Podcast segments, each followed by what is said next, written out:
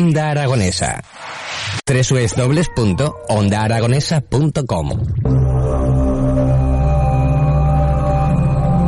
Ana María. Hola Ana. ¿Cómo estás? Tengo cita con el fisioterapeuta. ¿Y eso? ¿Qué te ocurre? Pasé la COVID y todavía no me encuentro bien. ¿Y qué te notas? Después de pasar la COVID me noto fatigada al mínimo esfuerzo y he perdido fuerza. Vamos, que no puedo hacer lo que hacía antes en un día normal. Ah, ¿y el fisioterapeuta? ¿Cómo te ayuda? Pues mira, me está enseñando ejercicio terapéutico adaptado a mi situación actual, que lo combina con fisioterapia respiratoria. ¿Y todo eso puede hacer un fisioterapeuta? Los fisioterapeutas colegiados son profesionales sanitarios con competencias para el tratamiento global de secuelas COVID. En este momento también puedes contar con el fisioterapeuta. Fisio es terapia.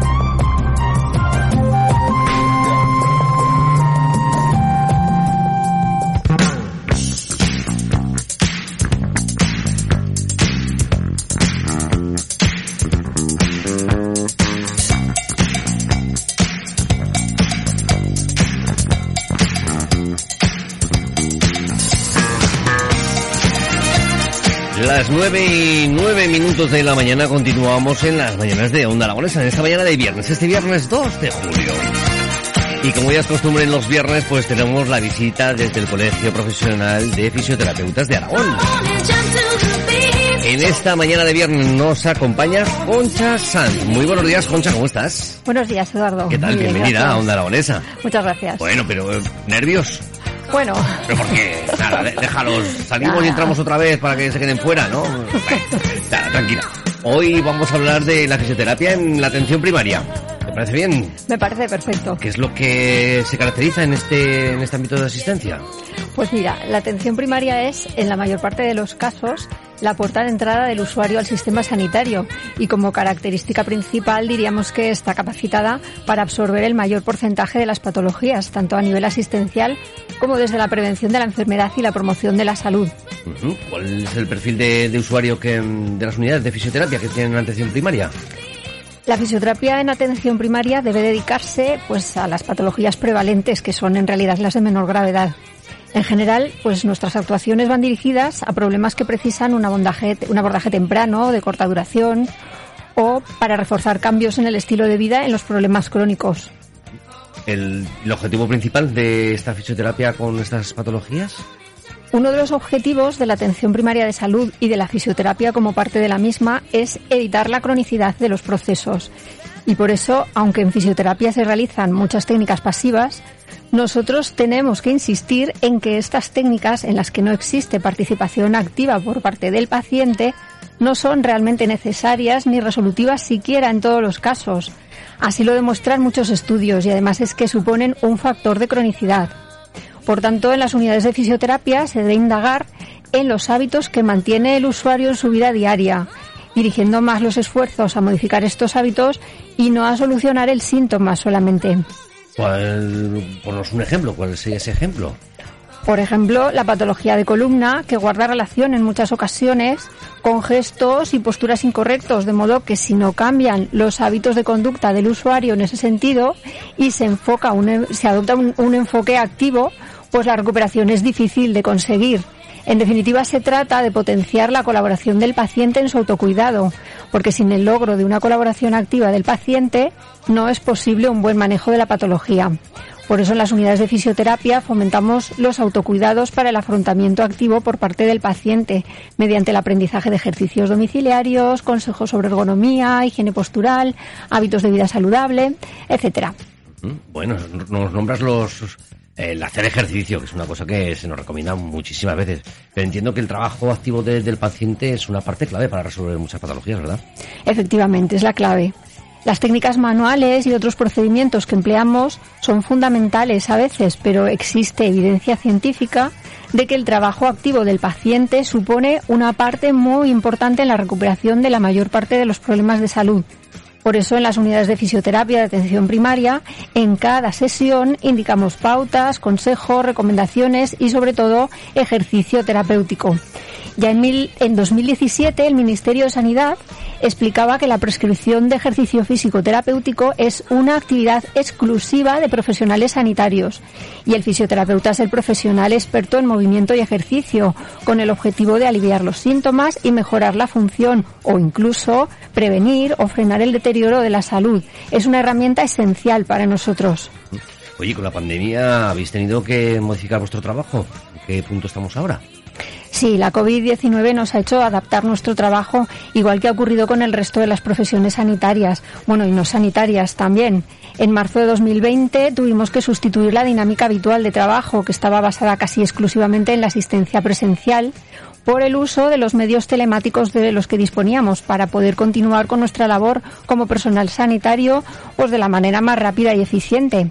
Para esto, al inicio del confinamiento, el Colegio Profesional de Fisioterapeutas de Aragón creó en su página web un apartado que denominamos Fisioterapia en casa y allí hemos ido colgando un montón de documentos en PDF y vídeos con recomendaciones, pautas y ejercicios específicos para muchos problemas de salud. Realmente es un material muy muy interesante que se creyó que se creó para ayudar a nuestros pacientes en este tiempo de pandemia, pero que ha resultado de tanta utilidad que seguiremos empleando, incluso combinado con la actividad presencial, porque ayuda a mejorar la adhesión al tratamiento y la autoeficacia del paciente. Y en cuanto a la actividad presencial, también podemos decir que, pues gracias a los cambios que hubo que hacer por la situación de pandemia, hemos mejorado el modelo de atención en las unidades de fisioterapia. Ahora realizamos tratamientos más individualizados basados en la combinación de diferentes técnicas y esto está favoreciendo una mejor evolución con menor número de sesiones presenciales. Bueno, estamos viendo que los eh, estamos volviendo a todos los tratamientos con normalidad, poco a poco, todavía con medidas, pero ¿hay alguna actividad que todavía no hayáis podido retomar? Sí, pues algo que no hemos retomado todavía y que vamos poco a poco con ello son las actividades grupales y las intervenciones en la comunidad, por ejemplo en los colegios, en las residencias, asociaciones del barrio. Y estas actividades son muy interesantes y esperamos que con el comienzo de curso y si la pandemia lo permite podamos programarlas ya junto al resto del equipo de atención primaria. Oye, ¿y hacia dónde vemos la evolución de las unidades de fisioterapia en atención primaria? Bueno, pues la lógica nos dice que la fisioterapia en atención primaria ha de ir hacia la creación de unidades específicas según las características de la población en cada caso, hacia el acceso directo a nuestras unidades y hacia las especializaciones en fisioterapia y en nuestro caso pues en fisioterapia en atención primaria y salud comunitaria.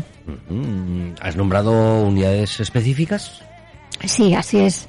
Un ejemplo muy actual sería la creación de unidades de atención a secuelas de la COVID-19 y a los pacientes con lo COVID o, lo, con, o COVID persistente o las unidades de estrategias de afrontamiento activo para el abordaje del dolor, que esto ya existe en otras comunidades autónomas y debería ser prioritario, ya que el tratamiento del dolor crónico conlleva un elevado gasto sanitario y un deterioro en la calidad de vida personal y laboral de nuestros pacientes. Si antes nombrabas también las unidades específicas, también has nombrado un acceso directo. Sí, en muchos países ya existe desde hace años un acceso directo a los fisioterapeutas en atención primaria. Ello supone más capacidad de actuación en promoción de la salud, educación para la salud y en prevención de la enfermedad, además de que se agiliza y se acerca la atención sanitaria al usuario. Oye, y digo yo, para todo esto, ¿hay suficientes fisioterapeutas en los centros de salud? Pues no, Evidentemente, para conseguir para conseguir un desarrollo completo de la profesión y todos los beneficios que esto aportaría a la salud de nuestros pacientes, es preciso que las ratios mejoren. Es decir, que el número de fisioterapeutas en los centros sanitarios públicos tiene que aumentar y acercarse más a las recomendaciones de la OMS, que indica que se requiere un fisioterapeuta por cada 1.200 habitantes. Ahora, en muchos centros, para que te hagas una idea, se superan los 20.000 habitantes por fisioterapeuta. Así como nadie entendería que el 88% de los médicos estuviesen en centros privados, pues esto es lo que ocurre con los fisioterapeutas en nuestro país.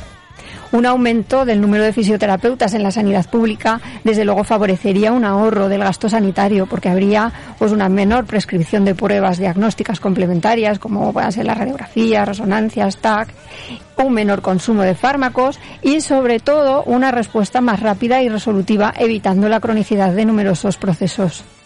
Bueno, eh, después de darnos todos estos detalles sobre los centros de salud que necesitamos los fisioterapeutas, eh, antes de terminar, ¿nos, damos a, ¿nos das alguna idea a terminar? Bueno, pues yo me quedaría con la necesidad de un mayor número de fisioterapeutas en los centros sanitarios públicos y más concretamente en atención primaria, con la importancia del afrontamiento activo para la resolución de gran parte de los problemas de salud, la utilidad del ejercicio terapéutico para este afrontamiento activo y que el profesional idóneo para guiarnos con esta herramienta es el fisioterapeuta. El fisioterapeuta que fisio es terapia, ¿no es así? Concha? Exacto, así es. Bueno, nos toca volver al puesto de trabajo de nuevo. Ahí vamos. Tenemos que, tenemos que seguir hasta que lleguen las A vacaciones. continuar, ¿no? claro que sí. Pronto llegarán las vacaciones, nada. el las trabajar vacaciones, a tope. No las has gastado todavía, ¿no? Las Nada, no he empezado. ¿No has empezado? Bueno, pues ahora ya está esto chupado, estamos en... Ya nos llega el calorcito, ya nos llega Sí, el verano, se nota el momento verano. de, de disfrutar de esas vacaciones y a la vuelta al cole nos volvemos a ver de nuevo por aquí. Efectivamente, claro que sí. Pues Concha, un placer haberte tenido con nosotros en esta mañana, las mañanas de Onda Aragonesa y nada, que te esperamos pronto otro día por aquí. De acuerdo, muchas gracias. Cuando queráis. Gracias, hasta pronto. ambiente.